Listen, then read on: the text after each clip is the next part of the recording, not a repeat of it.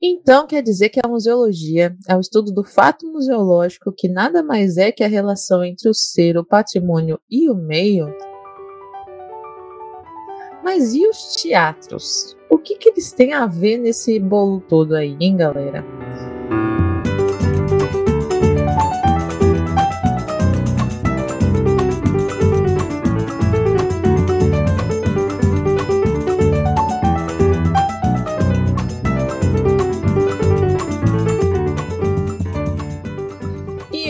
Hoje estou aqui, euzinha Juliana Gueiros. Brasil! Também tenho aqui comigo Gustavo Nalva. Olá, queridos ouvintes, tudo bem com você? Aqui Gustavo Nalva mais uma vez com vocês, aqui nesse Museando. Estou animado. Primeira vez vamos falar sobre teatro. Teatro é uma coisa que eu amo muito, que eu gosto muito e, e, e, e, é, e me é muito precioso. Então estou animado. Hoje vai Sim, e mais ainda a gente vai falar sobre mediação em teatro, que é uma coisa que eu sou. Mediação, eu sou maluca, então o negócio vai ficar doido aqui. Juntou, os dois melhor, juntou o melhor dos dois mundos. É, o melhor dos dois mundos, meu Deus do céu. É, eu tô me sentindo adorável. E para falar com a gente aqui, ninguém melhor do que Tiago Reis. Fala um pouquinho aí pra gente quem é. Quem és tu? Oi, gente. Oi, Juliana. Oi, Gustavo. Oi, todo mundo do Museando. Bom, então, primeiro é um super prazer falar com vocês fazer essa encruzilhada desses campos. Vamos lá. Eu sou o Thiago, como a Juliana acabou de dizer. Eu sou arquiteto de formação. Em seguida, é, fiz uma especialização de arquitetura, sociedade e educação. Então aí talvez eu já comece a contar como eu chego aqui. É, e atualmente sou mestrando do Programa de Patrimônio da Universidade Federal da Bahia e desenvolvo um projeto de pesquisa que, por agora, chama Educação Patrimonial a partir do edifício teatral, os programas de visitação público, que é um tanto do que a gente vai, imagino, seguir falando por aqui. É, além disso, acho que eu preciso dizer que é assim que, que me formei, passei seis anos, quase seis anos, trabalhando no Teatro Municipal de São Paulo, onde é, Entrei como assistente de arquiteto, em seguida como arquiteto residente do complexo, em seguida é, é, coordenador de patrimônio, quando me aproximo de vez é, é, do educativo da instituição. E atualmente sou assessor de planejamento do Teatro Castro Alves, em Salvador, e coordeno o programa TCA de Perto, que é um programa de visitação do edifício, que a gente vai falar mais para frente. Além disso, é, acho que a minha é, experiência com teatro vem da mais tenridade, assim, eu me lembro é, é de teatro talvez desde que eu me lembre é, é, por gente, né, acho que talvez a minha primeira, a primeira brincadeira que eu tenho registro, né, que eu me lembro, por exemplo, de, de, de, de imaginar que, que com travesseiro seria possível fazer é, A Casa do Bode, que é um, que é um texto é, é, fundamental né, da, da, da, do teatro infantil.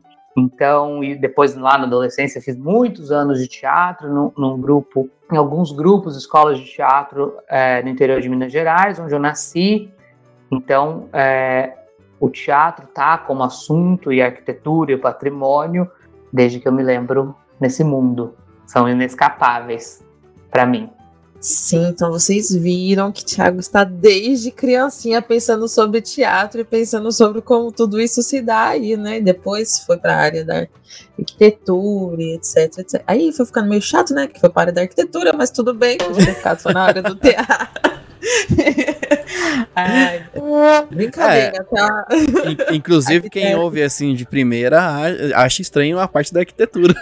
É verdade. Quer dizer, às vezes não. É, e tem tudo a ver, Gu, tem tudo uhum. a ver. Depois, quando a gente. É muito, é muito louco. Você, você vai ver que tem tudo a ver. Vocês vão ver, Museanders. Arquitetura é uma arte. Mas preciso, Gustavo, então, já fazer uma ressalva que é como é que a gente resolve essa coisa, né? Como é que chega, como é que alguém que faz tanto teatro vai fazer arquitetura eu em algum momento lá nessa coisa, ah, tem que prestar vestibular, tem que escolher o que, vai ser da vida, como é que isso acontece.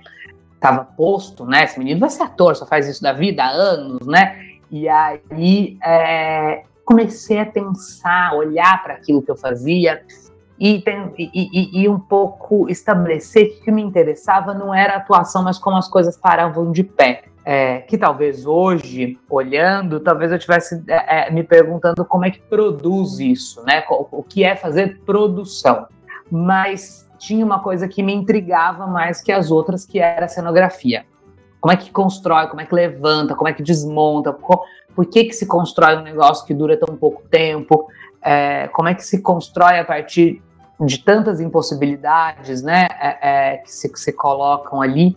E fui para a arquitetura é, achando que eu ia ser cenógrafo, assim, um pouco falando, hum, tem um negócio aqui que me interessa. E aí, enfim, a gente vai conversar nesse, nessa próxima hora. Me apaixonei pela, pela, arquitetura, adoro, inclusive, resolver um projeto de arquitetura, mas é, de repente entendi que além da cenografia tinha uma outra coisa, que era o próprio edifício teatral. Então, acho que tem essa, essa, é, essas coisas se encontram mesmo e estão encontradas e confundidas há muito tempo na minha cabeça. Inclusive, a arquitetura é praticamente um. Eu, eu não sei se é realmente, eu não lembro agora, se é realmente um curso de humanas, né? Porque. É, é, tipo assim, fora os cálculos que tem também, é, é, é puro desenho, puro design, puro pensamento ali de sociedade e é incrível. E você falando de arquitetura agora do, do, do teatro em si, é, a gente acaba pensando que o teatro é sempre uma coisa é sempre uma coisa padrão, né? palco aqui, aquele famoso palco italiano, né? Palco aqui e aquela plateia que vai subindo. Mas não, a gente tem teatro de arena, a gente tem teatro de, de, de circo, de, de, de are, é, teatro semicírculo. Tem vários tipos de teatro, é uma arquitetura muito louca a gente pensar, né? Eu tô louco pro teatro de arena aqui de São Paulo voltar para poder pegar uma peça lá. Sim, tem teatro oficina também, que na, na verdade é tudo diferente. não é um tipo, é uma tipologia de teatro, mas é tipo oficina, que é tudo maluco. Isso, eu errei, não é o teatro de, de arena, é o teatro oficina, se não me engano. Ah, é muito bom.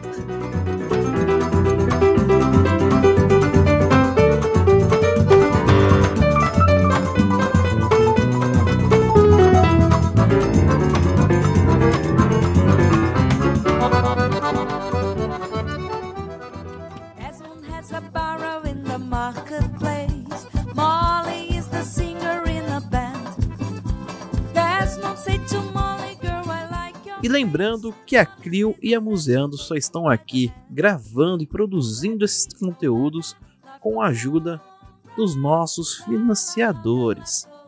Então aqui vai um beijo especial para Alexandre Ataíde, Cláudia Bovo, Fabiana Jimenez, Gabriel Bastos, Guiasca, Henrique Mudim, Juliana Santoros, Mary Malakoski, Paula Kizar, Rosana Vecchia, Rose Marques, Suzana Taide e Tiago Tavares e Silva. Para todos vocês, nossos beijos especiais. Se você quiser ouvir o seu nome aqui, você pode ir no www.catarse.me barra assinar a faixa de financiamento que a partir de 5 reais a gente já cita o seu nome aqui, beleza? Então assine lá o Catarse. Se preferir, faça uma doação via Pix e ou PicPay. Chave de acesso e o nosso contato no Pix está aqui na descrição. Só ir lá e pode mandar o quanto vocês quiserem. Não se esqueçam também das nossas camisetas da Vandal. Todos os links na descrição. Muito obrigado e um bom episódio.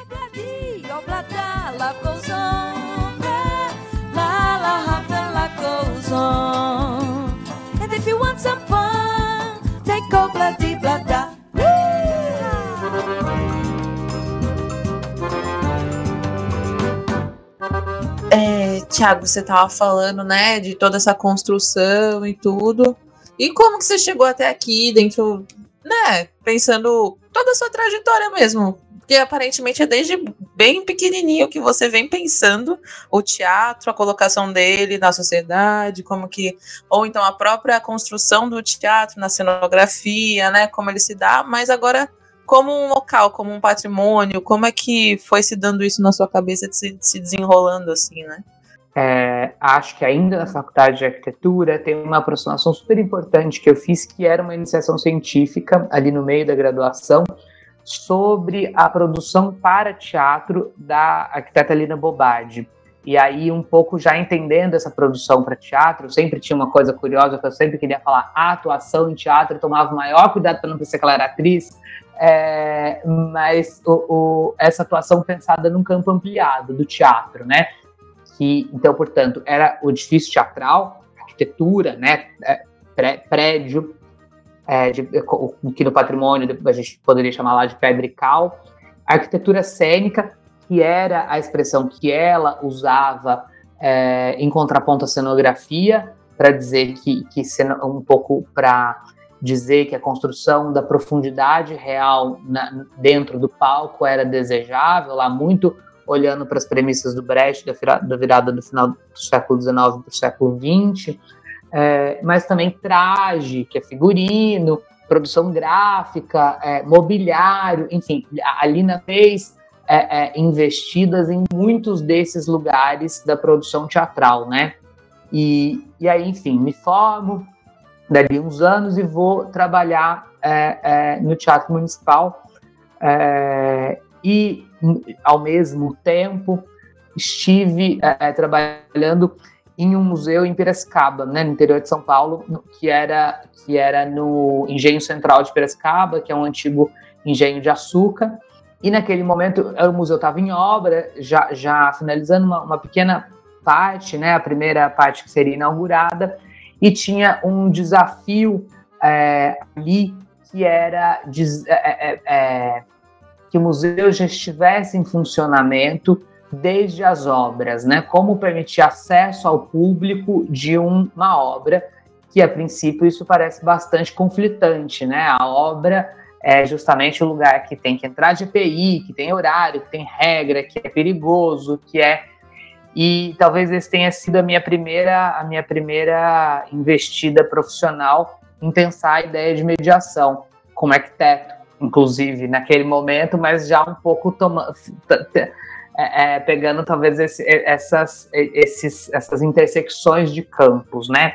Então fiz lá um projeto que chamava Pequeno Restaurador, que era um projeto que tinha é, que semanalmente um grupo de crianças de um projeto de, contra, de contraturno é, visitavam a obra. Então, o que tinha de muito é, é, curioso é que era um público fiel, né? Porque era sempre o mesmo grupo de crianças que visitava semanalmente aquela obra e um pouco numa ideia de vistoria de obra, né? Eram crianças é, de 10 a 12 anos e e, e que, portanto, já tinha, é, é, é já estavam alfabetizadas, já tinha uma, é, é, um reconhecimento espacial bom, né? E, e fui criando uma série de atividades a partir do campo da arquitetura, de como aquelas crianças visitariam a obra.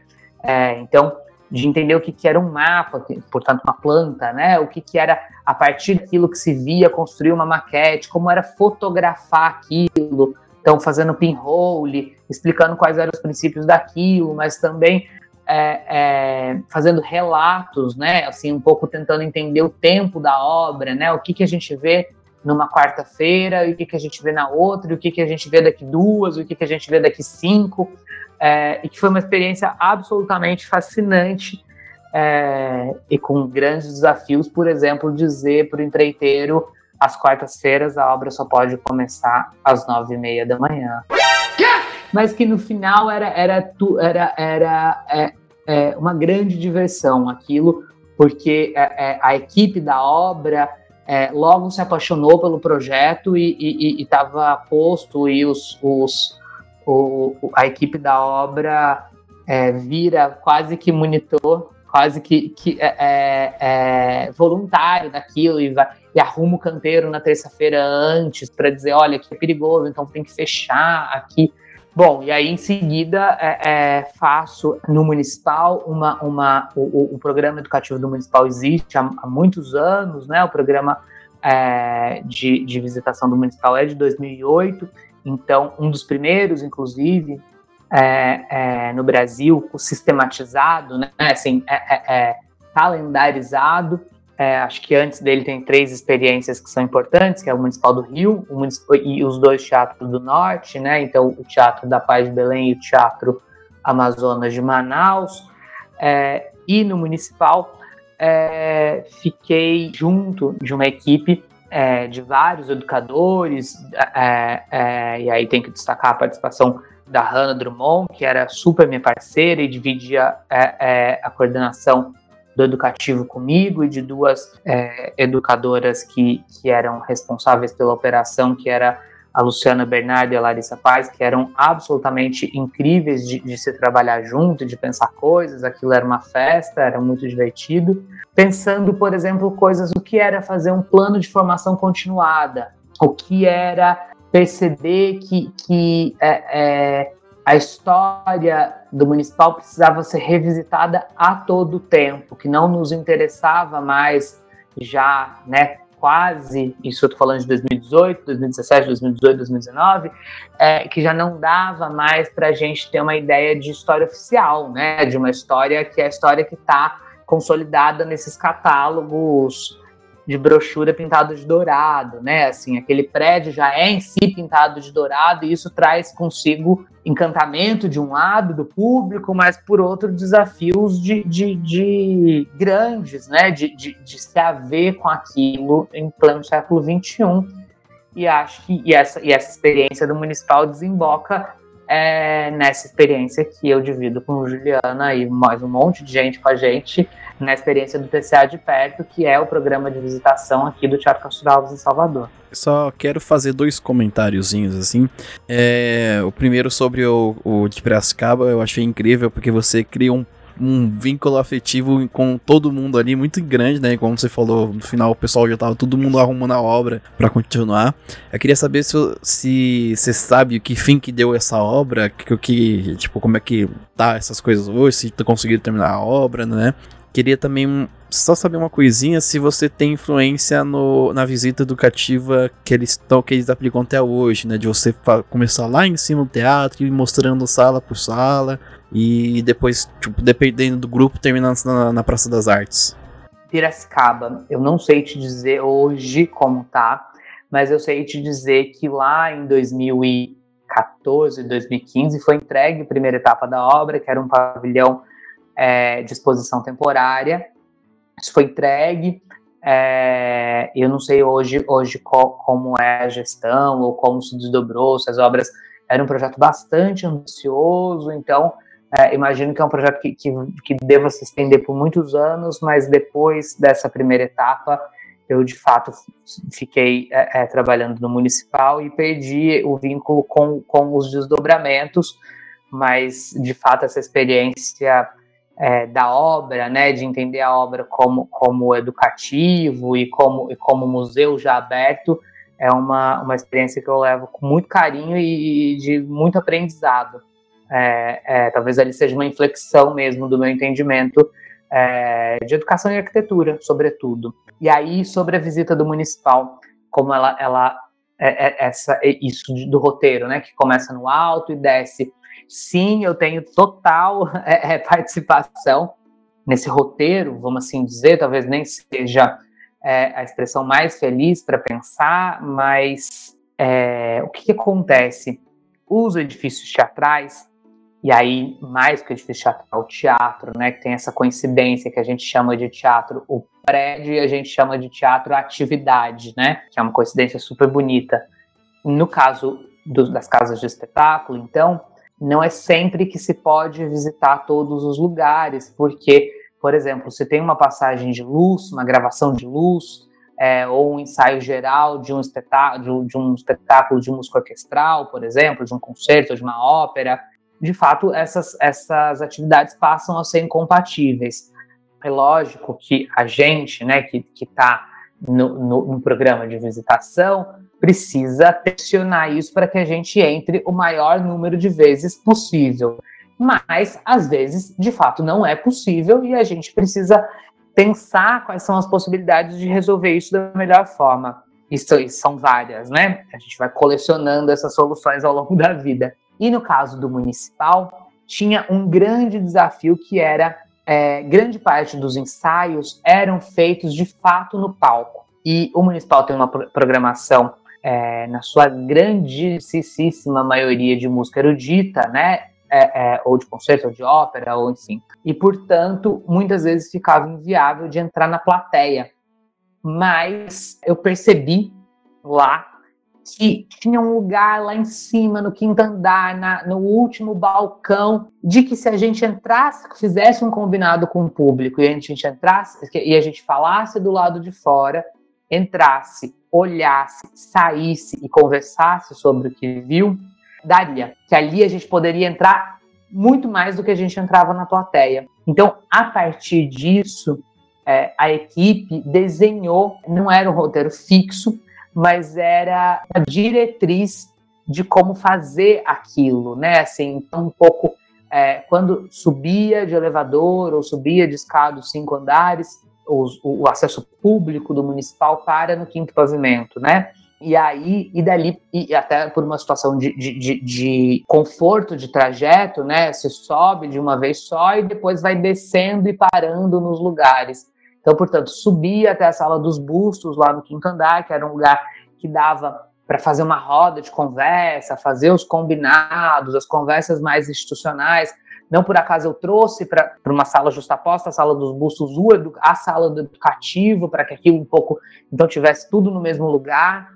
E dali então se descia o prédio, né? Então ia para passava pela galeria, que é justamente esse último balcão dentro da sala de espetáculo, descia para o salão nobre, descia é, é, via quando possível a plateia, é, via o foyer, e aí saía pelo restaurante, e aí nesse momento se fazia uma pergunta para encerrar a pergunta que você me fez, que era: olha, isso era um desafio institucional à época, que era dizer, é, para quem está ouvindo a gente não conhece, né, o teatro, o teatro Municipal de São Paulo são três prédios, né, que é o Teatro Prédio Histórico, a Praça das Artes, que é o anexo, onde funcionam as escolas, as, a, o administrativo as, a, e as, as salas de ensaio dos corpos artísticos e também uma pequena sala de espetáculo, que é a sala do conservatório, e a central técnica de produção, que é onde são construídos e armazenados os cenários e figurinos, que fica lá no Canindé, atrás do estádio da Portuguesa.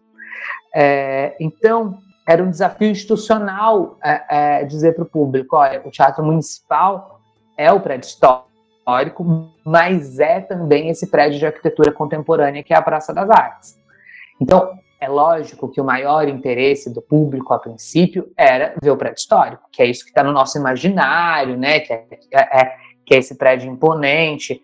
Eu me lembro, por exemplo, que o Municipal fez uma pesquisa que era uma pesquisa simples que tinha é, respostas bastante curtas e uma das perguntas era defina o Teatro Municipal em uma palavra e a recorrência da palavra patrimônio foi muito alta, mais alta do que as palavras relacionadas à atividade fim, né? Assim, a música, espetáculo, dança, sei lá. A gente poderia pensar é, várias. E isso é desdobramento para a gente falar um monte de coisa. Mas, então, quando saía aí do prédio histórico, tinha um convite que era: olha, o municipal é mais do que o prédio histórico, ele também é a Praça das Artes. Vamos junto descer um quarteirão e, e conhecer esse outro prédio. E esse trajeto, que era bastante curto de uma, de uma quadra, passava ali pela Praça Ramos de Azevedo, né, olhando o Vale do Anhangabaú, viaduto do Chá, e isso era uma oportunidade super importante da gente contar da relação do teatro com a cidade.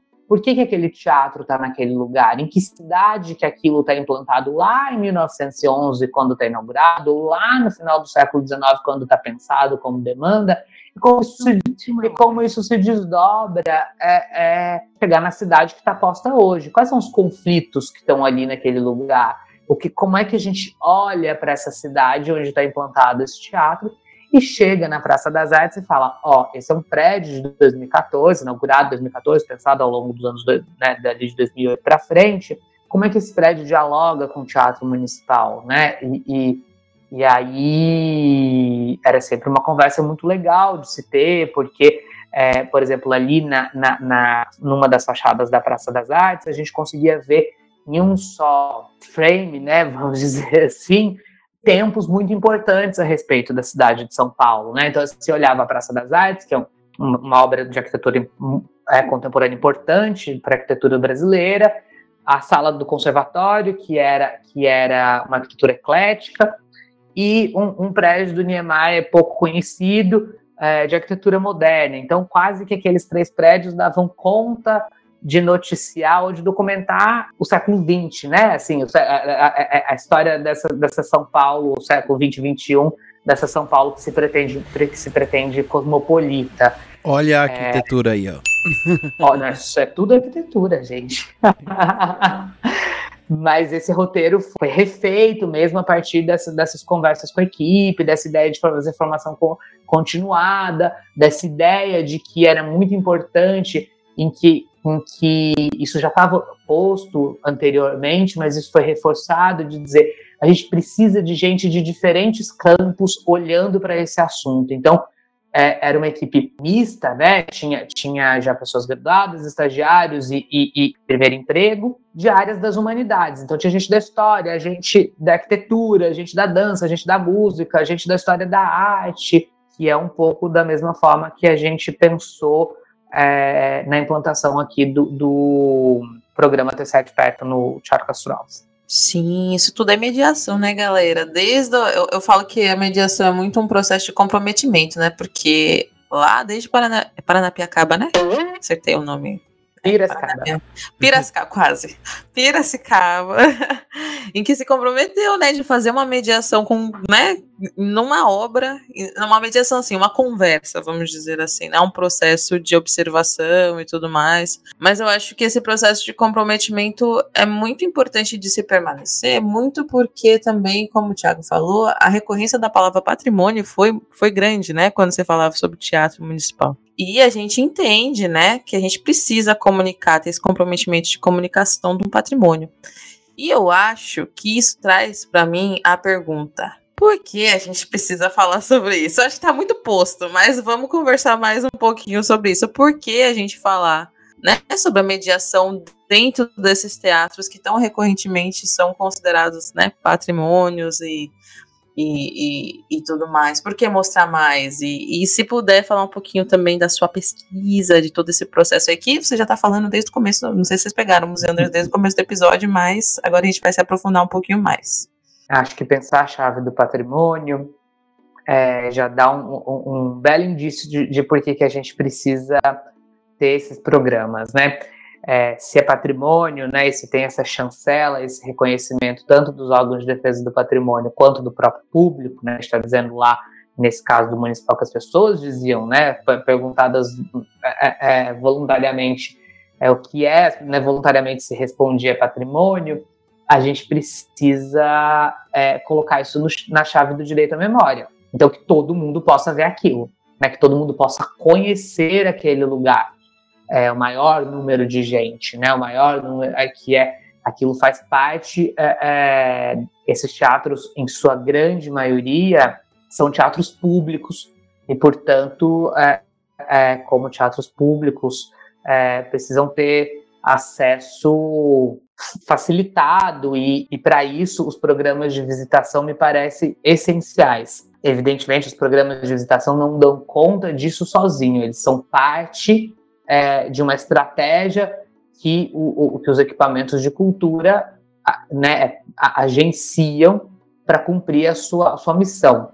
E aí, me parece que tem uma, uma chave que é de uma espécie de segredo, de uma espécie de, talvez pensar a ideia de truque e de mágico seja boa para a gente olhar para um programa de visitação de teatro, porque quando a gente é público do espetáculo, a gente vê a mágica. Quando a gente é público da visitação, a gente vê o truque. Um pouco a gente desvenda é, como é que aquilo funciona. A gente entra dentro da máquina, né? A gente vê a máquina por dentro, não a máquina, a máquina funcionando, mas não, não, não o produto que ela faz, mas como a engrenagem roda.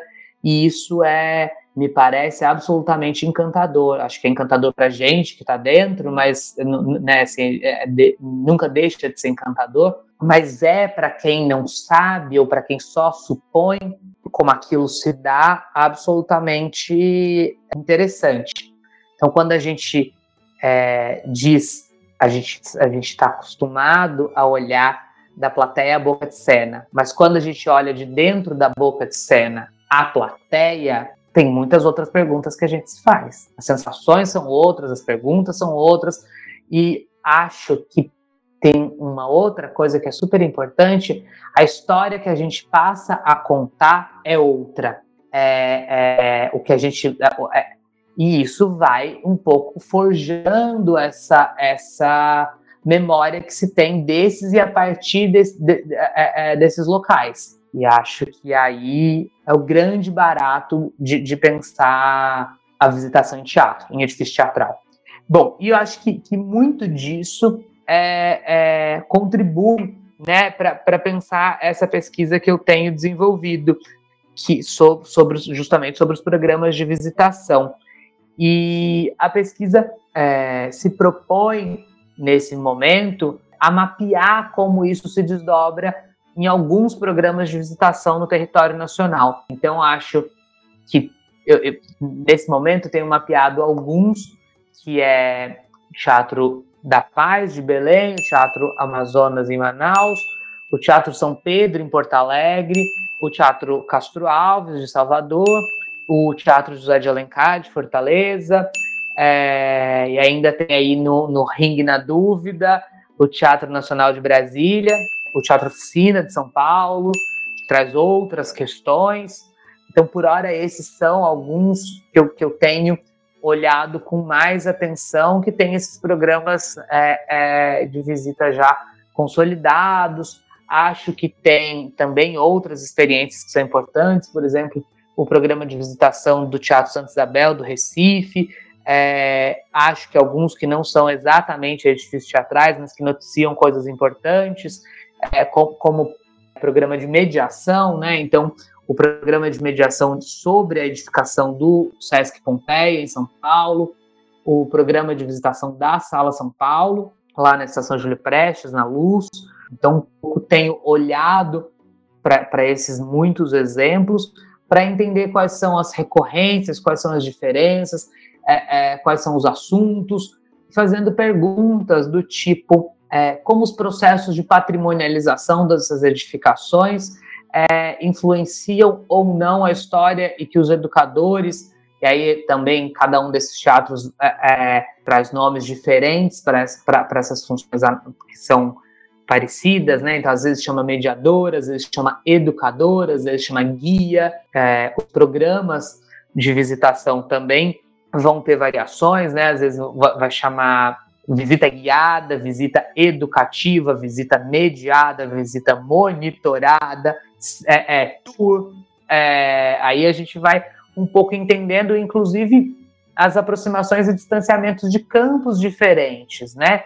Da museologia, é, do turismo, da arquitetura, da história, um pouco quais são as, as intersecções e quais são as intersecções maiores, quais são as intersecções menores que vão ocorrendo em cada um desses programas e desses programas entre si, né? É uma rede, é um emaranhado para ter essas aproximações e um pouco entender como essa ideia de visitar o teatro é, se dá no Brasil, sabendo que existem experiências é, é, disso é, muito anteriores, né? Inclusive as experiências brasileiras. E aí, talvez a mãe dessas experiências todas seja a visita da Opéra, né, de Paris, da Ópera Garnier, mas também o, o, o, programa de visitação do Teatro Colón de Buenos Aires, que é super festejado, está super no imaginário, né, do turismo, é, ou do Alice Scala de Milão, ou da Ópera de Viena, ou do Lincoln Center em Nova York. Acho que aí vão ter exemplos mundo afora que também vão trazer informações sobre é, é, é, essas questões do que é conhecer um teatro, o avesso de um teatro, talvez. Sim, o backstage, as entranhas de um teatro. Então, uma dúvida que me surgiu aqui agora, que eu queria ver com você, Thiago. A maioria dos exemplos, eu não conheço Teatro Castro Alves, então não posso falar do Teatro Castro Alves, assim, mas os exemplos de São Paulo que você deu, tirando ué, o teatro de oficina, a maioria desses ambientes são elitizados, né? O, a Sala São Paulo, a, até mesmo o Teatro Municipal de São Paulo são ambientes mais elitizados que a gente tem uma barreira. A, popula a população em geral vê essa barreira. Quem pode frequentar esse local são pessoas ricas com cultura, pessoas com cultura, né? Como se as pessoas. Só uma, né, É. gente? Só existe uma. Vocês, museanders, sabem que só existe uma, né? Aí eu queria perguntar pra você como que a gente trabalha o educativo e trabalha essa questão da elitização dos ambientes no educativo, na, na- como a gente pode trabalhar isso nas visitações? Eu acho que o educativo, os programas educativos, os programas de educação, é, têm papel fundamental em pensar o acesso né, desses teatros de forma ampla. E eles são é, uma real oportunidade da gente, com, primeiro, é, da gente convidar as pessoas, é, é, é, públicos diversos a estarem naquele local. Né? É, por exemplo, é, agrupamentos já pré-existentes, escola, organizações da sociedade civil, grupo de amigo, enfim, né, grupo de idosos, agrupamentos. Esse é uma, uma, uma possibilidade. A outra é de, de dizer, você que está passando aqui na porta e olhou que tem uma porta aberta e, e entrou e fala, pode conhecer? Não, ah, pode. Os programas de visitação tem por característica, a princípio, é, é isso que eu estou mapeando na minha pesquisa, ou gratuidade, que é o caso, por exemplo, do Municipal de São Paulo, que é o caso é, é, do Teatro Castro Alves, mas que também é o caso é, do teatro, por exemplo, de Manaus, para os manauaras. É, ele, não, ele não é gratuito para os turistas, mas ele é gratuito para os manauaras.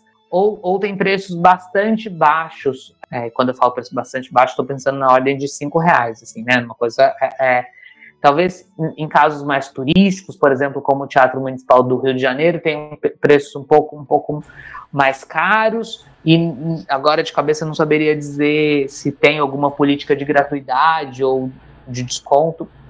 Mas. Desculpe interromper, mas aqui eu lembrei agora. O Jardim Botânico do Rio também, que era um ambiente que foi elitizado por muito tempo. Eu acho interessante a política de preços dele.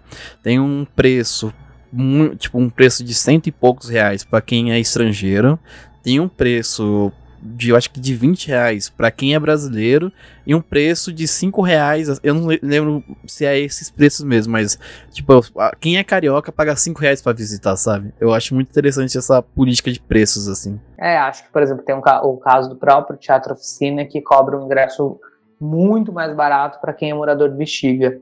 E aí, então, é, uma vez que a gente recebe, consegue vencer essa barreira de receber é, o público, né? De, de, então, portanto, dar a notícia de que o teatro deseja que aquela pessoa esteja lá, é, acho que a gente tem também ali na visita a chance de contar para os mais diversos públicos o que é a programação artística de cada uma desses teatros, que são que, que, muitas vezes são programações acessíveis é, do ponto de vista financeiro, mas do ponto de vista de temática, enfim, né? É, e que não parecem ser. Então ali a gente pode dizer, né? Ali a gente tem um contato direto com o público e pode dizer, olha, aos domingos, né? Pensando num exemplo hipotético, é, a gente tem um concerto matinal que custa cinco reais o ingresso, a meia entrada, dez reais a entrada é, é, a gente tem é, um festival em tal data que é gratuito, que os ingressos são disponibilizados uma hora antes do espetáculo, ou na plataforma tal, ou na. É, e isso sempre causa é, espanto, às vezes, no público que tem essa, essa. Quais são as possibilidades de frequentar aquele local? E acho que também a gente pode dizer outras coisas do tipo: quando você vem ao teatro, você pode usar a roupa que você quiser né? Você não, não tem, é, é, que, ao, ao, ao, que me ocorre agora, não consigo lembrar mais de um teatro brasileiro que tem um dress code, que fale, não, você só pode entrar de paletó, você, é, isso tem, é, se, se já não foi, é, se já não caiu em desuso, na, na a gente deve ver cair completamente em desuso, imagino que nos próximos anos, né? Um pouco, me parece que isso já não tem mais sentido de ser. Então, a gente é, é, tem a chance, por exemplo, de, de, compartilhar quais são os códigos né, do, do teatro. Por exemplo, é, as três campainhas: o primeiro sinal, 10 minutos, o segundo sinal, 5 minutos, o terceiro sinal vai apagar a luz. e, portanto, é hora de começar o espetáculo, né? Atenção, o espetáculo vai começar. E, e um pouco colocar tudo isso, é, inclusive em perspectiva histórica, né? Porque o que eu estou dizendo é, olha, isso é um costume, isso é, isso foi um costume, né? Então isso, se isso está no imaginário, que pode, que não pode, é, como é que a gente vai tratar? Isso significa que tem uma, uma, uma, memória construída a respeito disso. Então, como é que a gente vai lidar com isso?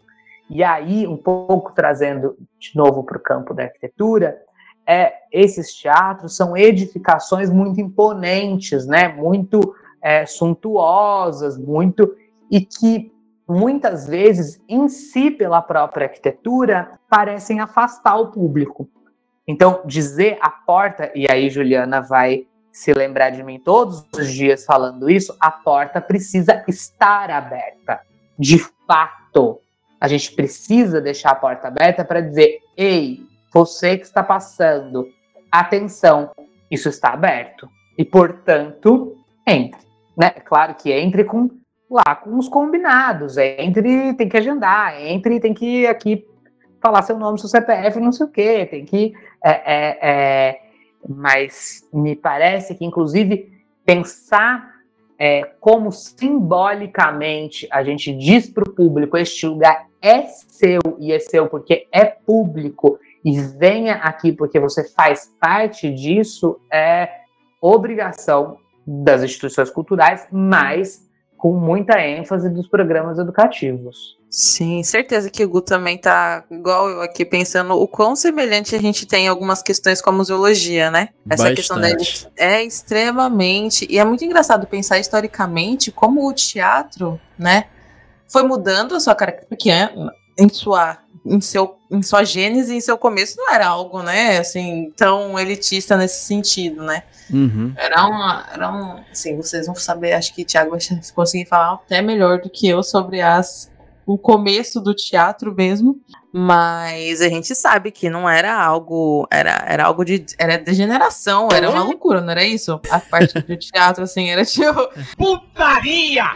Falando assim, É, no, É. no sentido de fé. O Gustavo também, porque ele é historiador, esqueci de falar pra, pra você, Thiago, ele é historiador. Como que era o teatro no começo, assim, lá na Grécia? Não, é que uma coisa que, assim, ó, que você falou agora, eu lembrei de uma coisa que a gente já discutiu muito aqui né, no Museando, é que é incrível, né, assim, ó, usando, ó, a gente, vai, a gente ainda vai usar, vai criar o termo museologia marxista.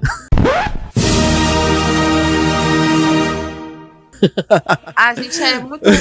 A gente não, porque eu não me coloco nesse povo não. Esses comunistas aí, não. Sei.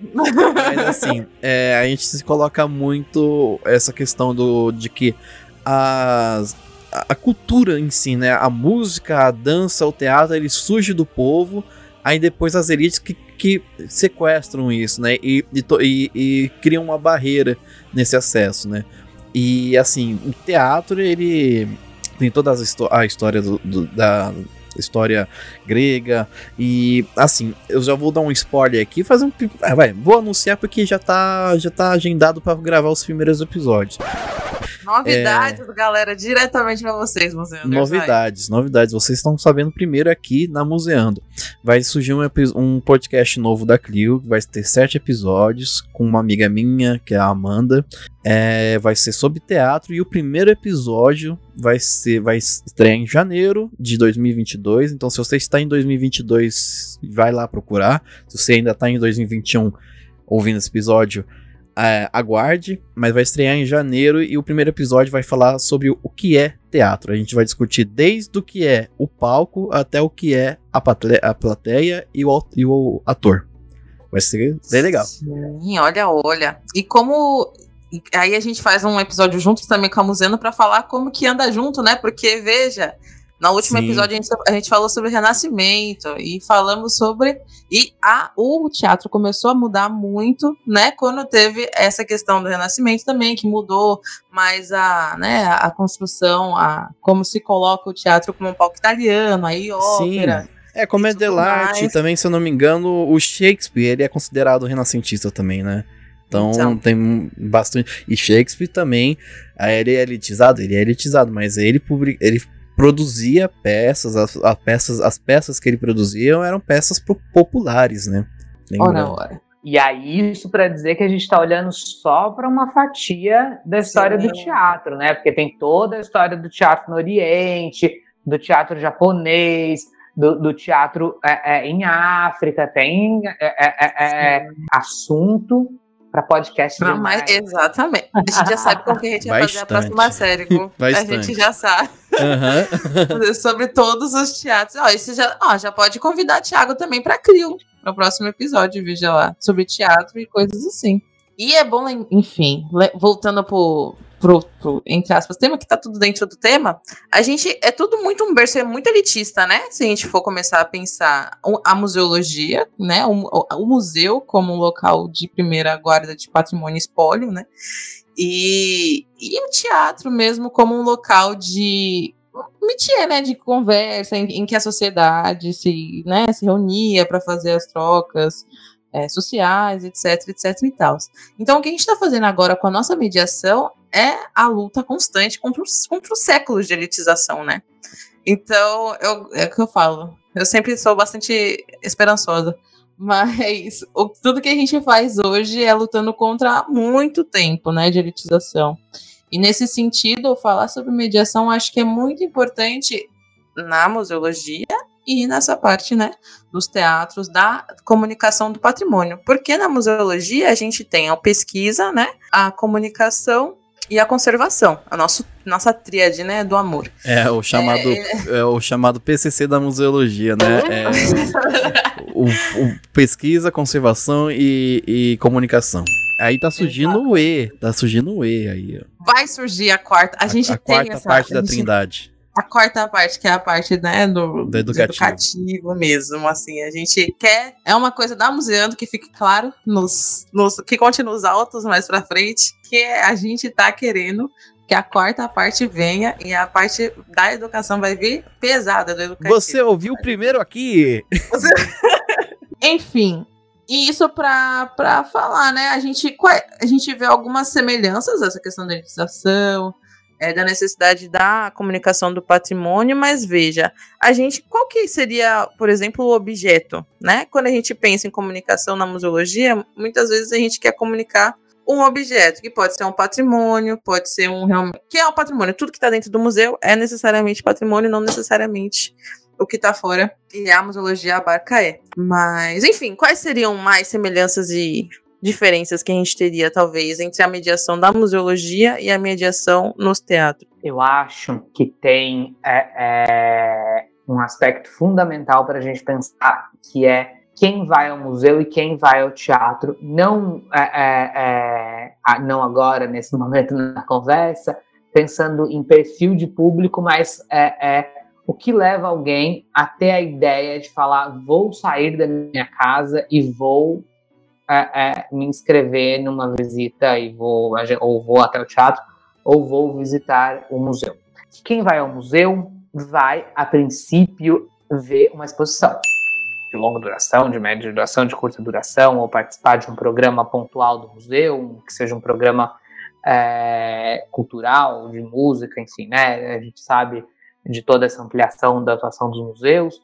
É, e, o, e o prédio é, é, um dado importante, né? Evidentemente, é, muitos museus estão abrigados em prédios que em si é, trazem um interesse enorme do público ou que são, inclusive, considerados parte do acervo da própria instituição, né?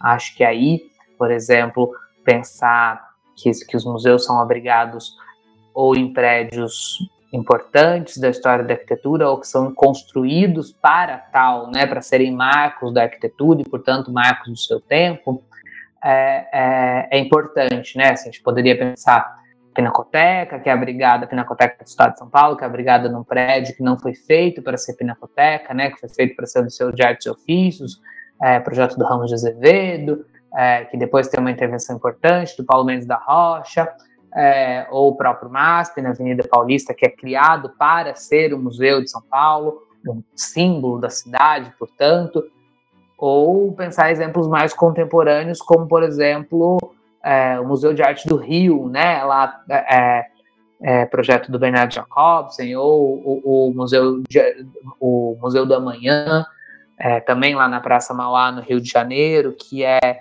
é de arquitetura contemporânea do Calatrava. Mas estou dizendo isso para chegar nos teatros e para pensar que o interesse de quem vai ao teatro, a visita do teatro, é, passa muito pelo próprio prédio, porque o espetáculo, a pessoa, afinal, se predispôs a visitar aquilo, sendo mediado, e não assistir o espetáculo. Não que essas coisas sejam excludentes, é lógico que esse público pode ser o público das duas coisas, pode ser o público de uma coisa ou de outra, mas me parece que a curiosidade do prédio, do funcionamento, é, é, é, é o objetivo, é, é, é, a preocupação um no, no, do público, é o desejo principal do público no caso do edifício teatral. Acho que aí então tem uma, não sei se exatamente uma diferença, né? Porque talvez as coisas sejam um pouco mais complexas, né? É, mas tem um, um, uma, uma, um fator importante da gente pensar, portanto, como a gente conta a história dessas edificações, em que momento a gente conta, quanto de tempo a gente se dedica para falar sobre essas edificações e desdobramentos disso, né? É, é, para falar, por exemplo, como aquela edificação e a ocupação daquele prédio lida com a cidade. Lida hoje, lidou no momento da construção, lidou em momentos é, importantes da história, seja da cidade, seja é, é, da própria edificação, seja de pautas sociais, de pautas políticas, quase que como quem pergunta como é que esses lugares documentam a permanência disso no tempo, que às vezes pode ser é, longevo ou às vezes é, muito curta. É, aí, de novo, talvez olhando para o Museu do Amanhã, que deve ter ali cinco, seis, oito anos talvez, de construção, como é que aquilo já, já é em si documento de discussões infinitas a respeito daquele território, da arquitetura e, da, da e das tensões sociais, é, é, das agendas da gestão cultural, dos desejos. Acho que isso é, é, E como a gente constrói, inclusive, revisita, muda, é, coloca em perspectiva como a gente olha e como o público que a gente recebe olha, reage ao que a gente está falando, concorda, discorda, se lembra do que é aquele edifício teatral ou daquele edifício museal, mas aí puxando a sardinha para o meu lado. Só queria dizer que o Museu do Amanhã é uma, é uma discussão muito permanente no museu também. Não, é treta atrás de treta com esse Museu do Amanhã, viu? Inclusive, tá, se quiser, a gente ainda tá é um projeto a gente fazer um episódio sobre o Museu da Manhã, mas a gente precisa de muito ainda munição, né? A gente fala, esse é um negócio para quando a gente tiver uns quatro anos de museu, a gente chama todo mundo, aí vai ser uma reunião, vai ser uma reunião, vai ser a mesa de São Paulo de 2025, tipo mesa de Santiago de 70, vai ser a mesa de São Paulo de 2025. Vai discutir o museu no Rio. É, um, é uma questão, porque a gente enfim, depois a gente conta essas fofocas. Museanders também já já estão. Se ouvem, já conseguem ver esse processo durante todos os episódios. Mas. Mas acho que, assim, tem, tem lá. É, é, acho que é uma questão super complexa que precisa ter um, um episódio do Museando, uma roda com várias pessoas é, é um hum. pouco pensando sobre isso. Mas o que me parece inescapável é que ele é, o ele é um documento de, do tempo. Assim, ele é, ele é, ele traz em si tensões é, é, que a gente do campo não pode fugir. Isso não dá para negar. Isso é de verdade mesmo. Ele é um marco na cidade, assim, e aí não tem como negar isso. O Sim. que a gente pode discutir é, é, é, ser é, é, o, é a, a, parte do museu, mas que, que é aquele museu assim, a importância daquele museu a gente não pode negar mesmo não. Ele é o quê? Né? Ele é, é, como documento de um tempo, né? De um Brasil, de um momento, de um.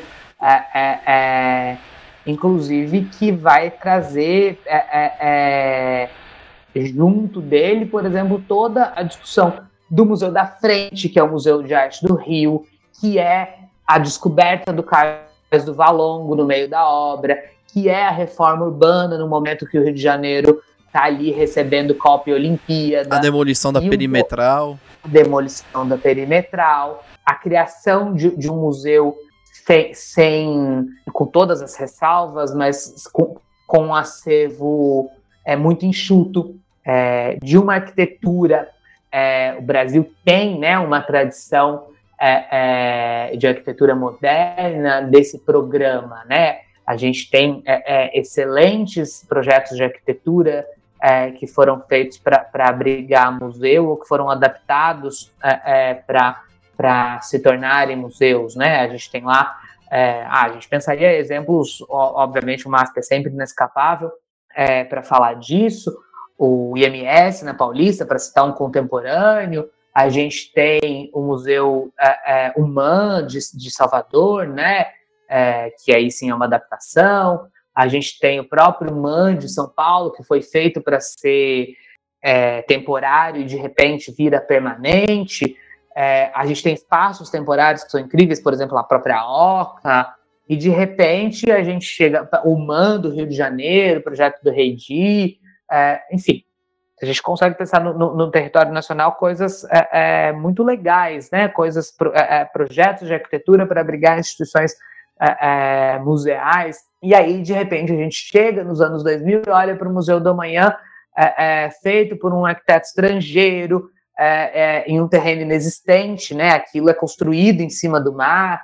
E, e, e que me parece que traz questões importantes para pensar não só eu, mas também o, o como é, é, como pensar aqui do ponto de vista da arquitetura, né? O que, que é como é que é fazer um, um, museu com essa característica na Espanha, é como é implantar um, um, essa mesma arquitetura ou, essa, ou, ou de uma mesma natureza é, na Praça Mauá, no Rio de Janeiro.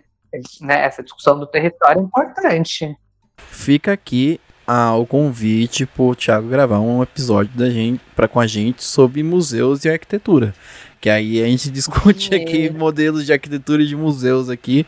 Vai ser muito interessante. Sim. E só a gente pra. chama mais um arquiteto, porque ele tem uma gangue. Não sei se você sabe que os arquitetos eles andam juntos. É. então, eles se juntam. É um bando Ele de traz- arquitetos. Vou virar freguês, vou virar freguês, vou virar freguês. Perfeito. e só pra, ens- só pra gente colocar mais uma pimentinha na parte do Museu da Manhã, é legal que o Museu da Manhã ele não discute algo que existe ou, ou algo, que- assim, a, a principal intenção dele não é algo que existe ou algo que existiu, é algo que vai, vir- vai vir a, a ser, né? Que é o Vai virar amanhã. estar estando sendo, existindo, com todos Sim. os gerúndios possíveis. Se é que isso é possível. É isso. Ai, gente. Se é que é possível. Essa mesa de 2025 da Museando vai ser incrível. Eu já tô ansiosa já para falar sobre o Museu do Amanhã. Ainda pra gente fechar essa parte, eu acho que é uma similitude que eu vejo nas mediações. Eu acho que é essa necessidade que a gente tem, pelo menos as mediações, assim, realmente mediações não visitas guiadas ou com, né, um, uma narrativa fixa, é essa quebra da narrativa oficial, né? Da gente ir quebrando aos poucos essa ideia que se tem do teatro, essa ideia que se tem no museu e, e todas essas questões de dentro do museu, dos objetos do museu e do patrimônio teatro e do entorno, a gente ir quebrando essas pequenas, né? Porque pra mim, quando você não se sente, não sente que você tem acesso a algo, é uma microagressão. Então, pra mim, mediar é quebrar microagressões. Pra mim, assim, eu sou, eu acho que eu sempre uma a cada 10 a cada 10 episódios eu falo que a gente tem muito um, um papel político, né, dentro das nossas ações. E eu acho que ambas as, os tipos de mediação, independente de como forem, tem muito esse papel, né? Político mesmo, de ocupação, igual o Thiago falou, exatamente. Agora, vamos falar de um negócio. Já vamos embicar no nosso próximo, na nossa próxima conversa aqui, que na verdade só vai continuar, sobre como que a gente vê aplicações disso é, hoje em dia, né? A gente vem falando de várias aplicações, o Thiago já falou de várias durante o episódio todo, mas aqui eu acho que eu vou começar falando só sobre um pouco da minha experiência que eu tô tendo lá no Teatro Castro Alves, como museóloga, fazendo mediação dentro de um teatro. o que é uma doideira, que é, eu sou a pessoa que mais demora para fazer uma mediação, justamente porque eu quero juntar o melhor dos dois mundos, assim. Então, no nosso foyer, a gente é, eu para falar sobre ainda para falar sobre a uma diferença que eu vejo, né, uma questão que eu vejo que está sendo trabalhada na minha cabeça, mas também para a gente já conversar um pouquinho sobre essas ações que estão acontecendo hoje em dia, né, como o TCA, o próprio municipal que é o que acontece no foeiro, a gente tem um super painelzão, não vou dar spoiler para vocês terem que ir lá, tá? Se você é de São Paulo, você vai ter que ir lá do mesmo jeito, que eu não vou dar spoiler. É, tá bom. É um super painelzão e tal, muito interessante. E eu fico muito tempo nesse painel e eu percebo que eu sou a única, né? Da, do, talvez uma das únicas que, com, que fica muito tempo, justamente porque na mediação, é, quando a gente fala de mediação, né, com objetos museais, que aí eu já tô tratando o painel como um objeto, né, museológico, na verdade, de partir da pessoa, de perguntar para a pessoa o que ela acha sobre o objeto, o que ela acha sobre o que está acontecendo lá. Isso toma tempo. Mas eu também aplico isso durante todo o trajeto. Eu pergunto: você já veio aqui nesse teatro? Você já foi em algum outro teatro? Então, assim, é possível a gente tirar questões bem freirianas de partir realmente dessa dialogia com quem está vindo visitar a gente, né? Fazer a nossa visita mediada e trazer para todo o resto do teatro, né?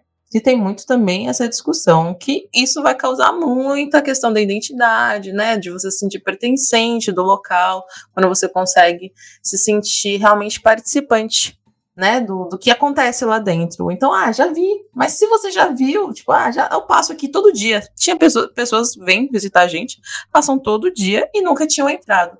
Então, isso é uma vitória. A gente está ganhando. Tipo, é, é, é um tipo de vitória quando a gente consegue trazer as pessoas para dentro. Mas também é uma dificuldade para mim, muitas vezes, porque né, se tem um tempo estabelecido e às vezes eu passo um pouquinho porque eu aplico isso também. E é muito interessante esse tipo de, de dualidade, assim, como eu estou conseguindo aplicar questões museológicas para o teatro também. Isso pode ser até um estudo de caso mais para frente, né? Fazer alguma, alguma coisinha sobre isso, algum artigo, alguma questão porque é bem interessante como andam juntas, mas mesmo assim tem algumas diferenças. E sobre isso, Tiago, diga lá sobre o nosso TCA, diga lá sobre o que está rolando hoje em dia, o que você. Que a gente já falou tudo, basicamente, né? Mas só se sobrar mais alguma coisinha aí, quiser falar, fique à vontade. Sobre, sobre o programa TCA de perto, então, né? É, o programa é, foi aberto ao público é, tem dois meses. Desde que ele foi pensado, ele foi financiado por uma ação de crowdfunding do BNDES, onde o BNDES aportava o dobro de recurso que, o, que a sociedade civil é, é doava. É, durante a construção desse projeto, é, eu e Fabiana Pimentel, que, da, que era é, da Associação de Amigos é, do Teatro Castro Alves, mobilizávamos coisas é, é o tempo inteiro em que a gente achava fundamental para pensar o que, que é, é, possibilitar conhecer o Teatro Castro Alves. Então, como é que a gente daria condição aos educadores de contar histórias, né, de que não fosse uma história única. Eu sempre é, falava isso, Juliana escutou isso muitas vezes, que é, falava, a opção mais barata era fazer audioguia. Só que isso em pleno 2021 me parece não, não é, mais ter interesse, né? A gente quer, é, o que a gente precisa é conversar sobre esse teatro, né? A gente não precisa dizer uma coisa sobre esse teatro, a gente precisa junto do público, junto dos nossos, juntos revisitar essa história diariamente e, portanto, ir a partir da nossa da experiência individual de cada educador, da experiência de cada pessoa que conversou com o educador no processo de formação, ou ainda mais importante, da experiência de cada pessoa do público que faz a visita, é, de ir mobilizando esses assuntos. Então, quando a gente fez o processo de formação, por quase dois meses, iam profissionais de diversas áreas, é, é, funcionários é, que trabalhavam no teatro há muito tempo, há pouco tempo, de diversas funções, outros profissionais é, é, que estavam lá pensando na ideia de acessibilidade, a ideia de mediação, a ideia, é, é, é os corpos artísticos, né, de, contando a respeito das suas trajetórias, a respeito do que esperam para o futuro, como enxergam aquilo, a gente falando de política pública de cultura, para que a gente, a partir disso, pudesse é, é colecionar perguntas é, é, para o público, né? Assim, como, como é que a gente, a partir desse pouco que eu sei, ou dessa hipótese que eu tenho, ou dessa história que era contada, é, é desdobrar a nossa experiência aqui nesse momento, nesse teatro. E como é que a gente sai daqui contando o que esse teatro é. E acho que isso tem se provado, Juliana tá lá com o público Sim. diretamente pode falar melhor pra gente do que eu mesmo. Sim, isso se assemelha também muito com a mediação em, museu, em museus, assim, quando a gente traz questões, né? Aqui a gente fala que se você não saiu com questões da cabeça, você não saiu certo aqui, não. Então lá eu também sempre trago isso. Mas e aí, o que você acha, né? Essa, esse, esses questionamentos. Agora você entendeu, né, Gu? Porque eu fui trabalhar lá, porque é muito, é muito legal. Porque a gente é muito legal. Porque entendi, a gente é muito divertido, cara. Você não tá entendendo. eu diria eu que estou com inveja. Venha! Ah, mas, bom, vamos. Vamos é. aguardar, vamos aguardar mais. Venha, Gustavo, de terça a sábado, de hora em hora, hum. tem 9, 10, 11, 13, 14, 15, 16. Isso Ó. mesmo, que aproveitando que você já jogou essa, como que eu estou lá em Salvador, fingimos. Lá não, aí, né? fingimos eu que peguei um avião amanhã, cheguei em Salvador. Como é que eu faço para visitar o teatro e como vai ser essa visita? Vai, vai, Thiago, que eu falo isso todo dia. Eu quero que você fale hoje, por favor, pra gente ter essa experiência. Os agendamentos podem ser feitos no site da Associação de Amigos do Teatro Castro Alves. São gratuitos, acontecem diariamente de terça a sábado, de hora em hora. Uhul, das nove. Você pode ser recebido pela Juliana, da museologia, uhum. ou pelas outras educadoras. Sim, a gente tem gente das artes plásticas, gente da música, gente da arquitetura. Todo gente, mundo arrasa. Da história também. Gente Falar o nome deles todos aqui, porque senão depois eles vão. Ó, tem Lucas da arquitetura, Amanda da história, Lame do BI de artes, que é o BI, inclusive, um negócio só existe aqui, Google, depois eu te explico. a Amanda, a outra Amanda Narite, que é artista plástica, e tem inglês, que é da música. Então, Nossa. assim, é, então, é gente muito legal. Então, se eu visitar mais de uma vez, vão ser vista, visitas completamente diferentes, né? Esse é o lance. Por isso que a gente. É, é, esse é nosso argumento, né? Que é, é, porque além da gente ter essa, essa diversidade de formação né, é, é, das educadoras, a gente ainda tem uma. uma é, a gente conta de fato com a construção da visita na hora que ela acontece com o público. É, então, uma visita é sempre bastante diferente da outra. E essa é a parte divertida da coisa. Sim. É depois é, é, é falar, ó, ó, isso.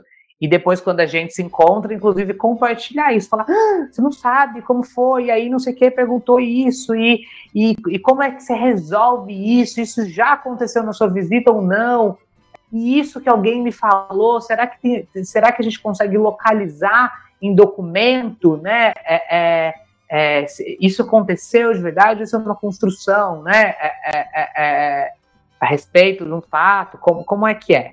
Entendi, Sim, a maravilha. gente sempre pede.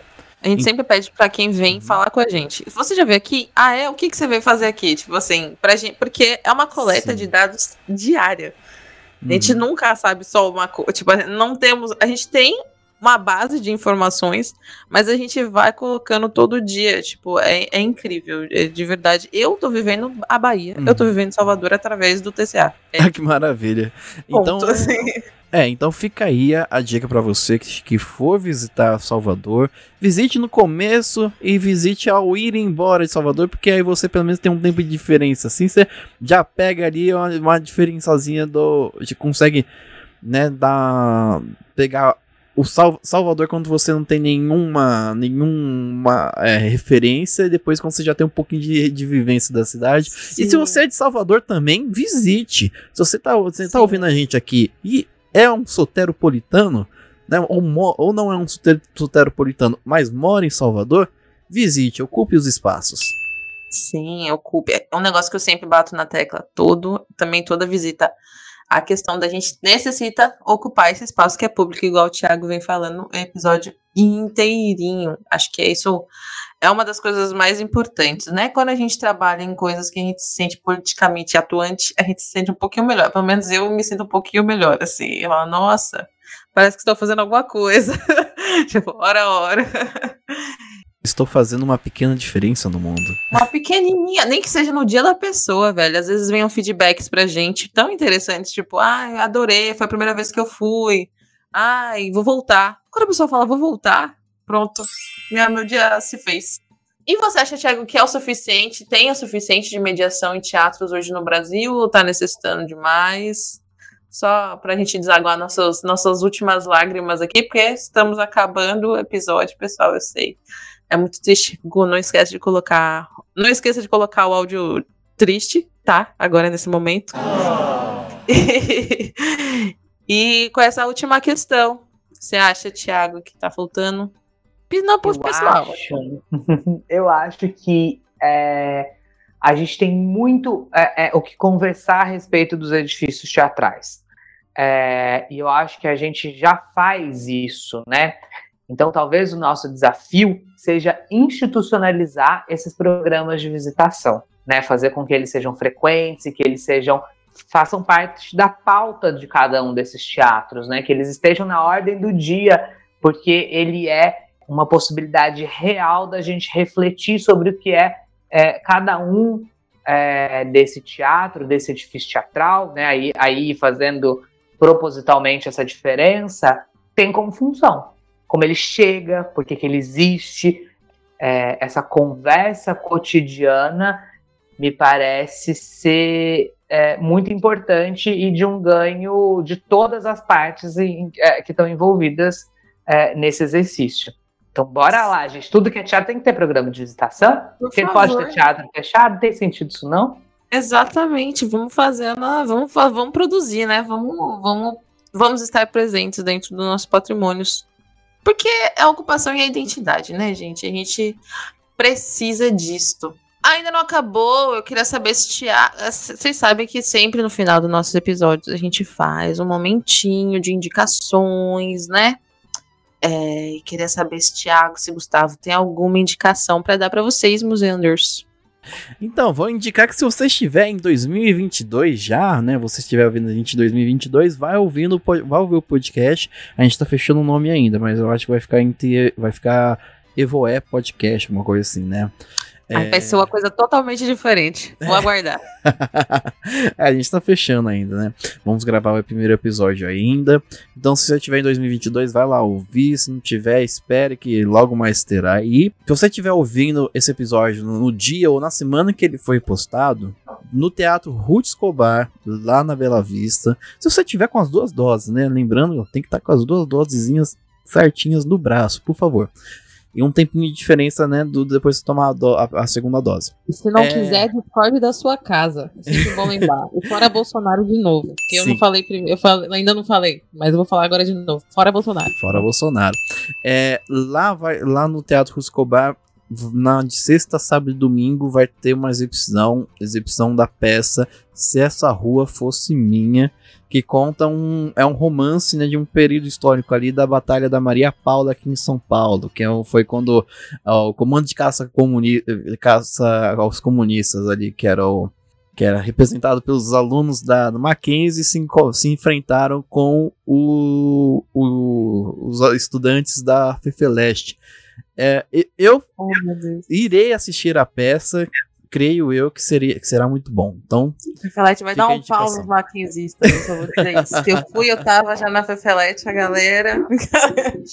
Hum. E você, Thiago, mas tem alguma indicação para dar pra gente? Ó, um pouco para revisitar das nossas conversas de hoje. É, a, vai ter estreado, imagino, quando esse teatro, é, quando esse teatro, não, quando esse podcast for ao ar o, bala, o Bailado do Deus Morto no Teatro Oficina, é, feito a partir do, do, das performances do texto do Flávio de Carvalho. É, eu vi a versão é, digital, né? É, é, é e é sem dúvida a coisa mais impressionante que eu vi de teatro na pandemia.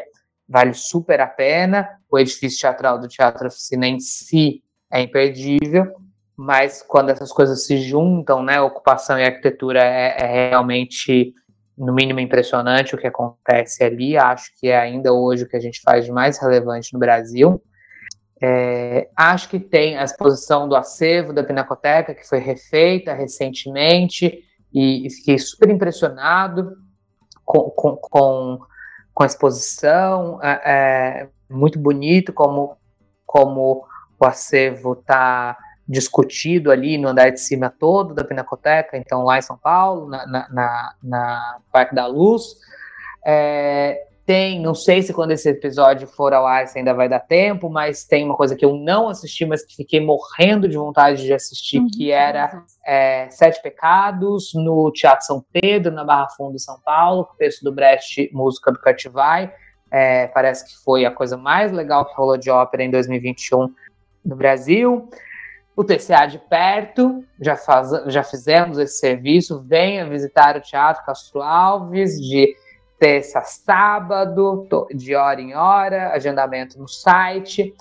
Aí para fazer um de, né, de campos diferentes. Disco do Caetano tá lindo, mais que lindo, contundente, na verdade. Acho que contundente é, é, é, é, é talvez uma descrição mais feliz. E terá show do meu coco no Teatro Castro Alves no próximo ano. As vendas abrem é, daqui a pouco. Fiquem de olho nas redes sociais Ó, do primeira Alves, galera. Arroba Teatro Castro Alves Oficial. E lançou esse ano a biografia da Lina Bobagem, do Francesco Perrota, que lá tem um monte de coisa de museu, um monte de coisa de, de, de edifício teatral, para a gente pensar como é que esses, esses prédios que a gente é, gosta e festeja tanto, é, foram criados, quais eram as disputas iniciais e como. E a gente fica um pouco pensando como essas disputas chegam é, nos dias de hoje. Biografia super, super bem escrita, realmente uma preciosidade. Acho que é isso, já foi um monte de dica. Vai dar é. tempo, não? De todo mundo fazer esse monte de coisa. Bora ah, fazer outro podcast com o Thiago só dando as dicas também. A gente dicas. faz um drops dicas de Thiago. É, vou só dar mais uma aqui, assim, que a gente deu muita. muita eu dei uma dica presencial, no caso, então vou dar uma dica também que dá pra fazer, você fazer agora quando esse episódio acabar. Veja a interpretação da Letícia Sabatella da música Genie, do, do Chico Buarque de Orlando. Muito, o, o jeito que ela interpreta a música. Inter, hum, faz a inter, interpretação da música é muito. tipo assim, envolvente. Assistem, tá lá no YouTube. Muito que bem. Ainda no YouTube, se ainda você tiver tempo, vai lá e procura Abraço no Tempo. Olha, eu meio péssimo agora tempo com tempo, mas enfim, procurem lá. Abraço no Tempo, que também foi no Teatro Castro Alves. Orquestra vocês... Sinfônica da Bahia, junto com o Balé Teatro Castro Alves, interpretando é, Beethoven e Caetano, é, é, dando depoimento e cantando Oração ao Tempo é, uma coreografia absolutamente linda da Ana Paula Bouzas e cenografia contundente da Renata Mota. Tiago, eu estava assistindo Marighella e aí eu. Ué, pera lá. A mesma Ana Paula Bouzas. A mesma Ana Paula estava lá. Eu, não pode ser, Rogério. Maravilhosa Ana Paula e maravilhoso o filme Marighella. Tá aí na lista de dicas infinitas de hoje. Sim, exatamente. Assistam também.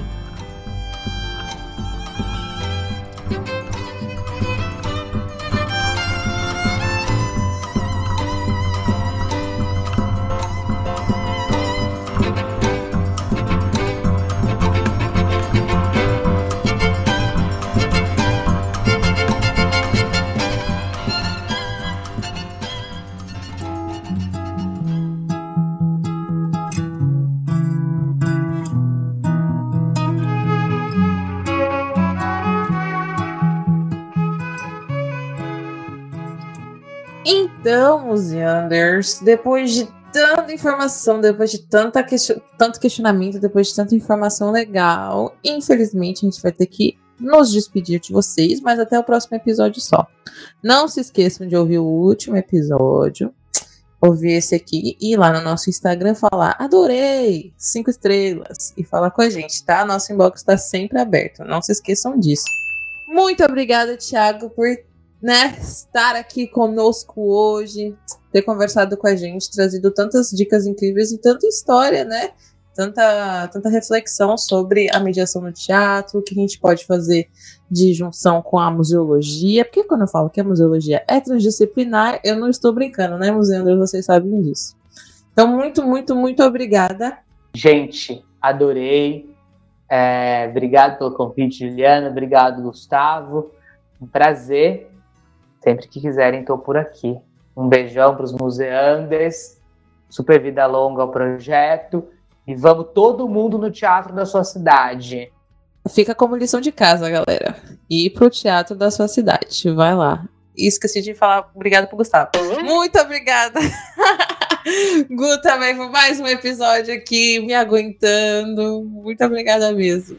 Eu que agradeço, eu quero agradecer, Tiago, muito obrigado por estar aqui. Já fica o convite para os próximos episódios. E fica o convite para o TCA, é, para o teatro, para gravar com a gente, fazer uma live, quem sabe, falar mais sobre o teatro. E eu agradeço enormemente por estar aqui hoje com vocês. E é isso. Todo, ó, praticamente quase todas as, as cidades assim de médio porte têm um teatro municipal, então ocupem. Sim, muito obrigada, galera. Se cuidem, ocupem seus teatros e lembrem-se que os museus e os teatros seguem vivos.